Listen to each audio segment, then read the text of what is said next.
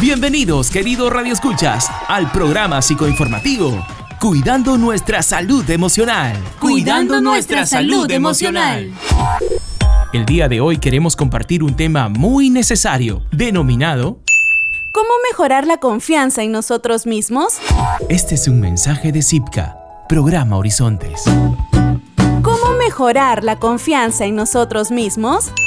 La confianza es algo que se construye desde el momento en que se nace.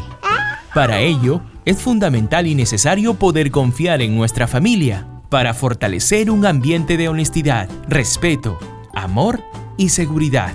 Dicha confianza también la ampliamos a nuestras comunidades y la sociedad que nos rodea. La confianza en nosotros mismos nos ayuda a avanzar hacia el descubrimiento y el desarrollo de nuestras habilidades, proyectos de vida y proyectos profesionales. Cuando vemos de qué somos capaces y nos enorgullecemos de nuestros logros, nuestra confianza se hace más fuerte.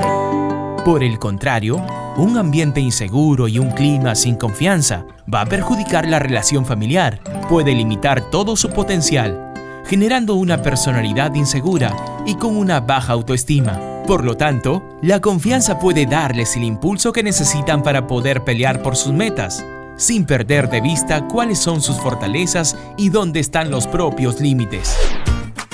De esta manera, la confianza en nosotros mismos nos ayuda a sentirnos preparados para hacer frente a las experiencias y adversidades de la vida. Y si las cosas no funcionan al principio, o incluso si fallamos mil veces, la seguridad en nosotros mismos nos ayuda a intentarlo de nuevo. Por ello, les recomendamos lo siguiente. Exprésate con confianza ante tu familiar. Fomenta una comunicación positiva hacia tu familia. Evita juzgar criticar y comparar a tu familia. Olvídate de los pensamientos negativos. Dar ejemplo de respeto a ti mismo y a los demás y exigirlo a todos los miembros de la familia. Reconoce el talento y capacidades de tu familia, ayudándolos a crecer. Cuando tengas días difíciles en tu hogar, dense ánimos y solucionenlos juntos.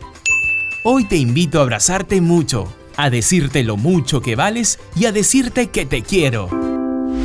Este programa microinformativo llega gracias a CIPCA, UNESCO, Organización de las Naciones Unidas para la Educación, la Ciencia y la Cultura. Horizontes, Programa de Secundaria Rural.